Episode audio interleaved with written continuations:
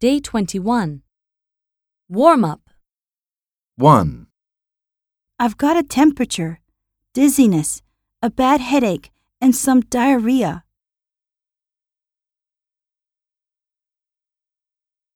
two, Yes, a general practitioner.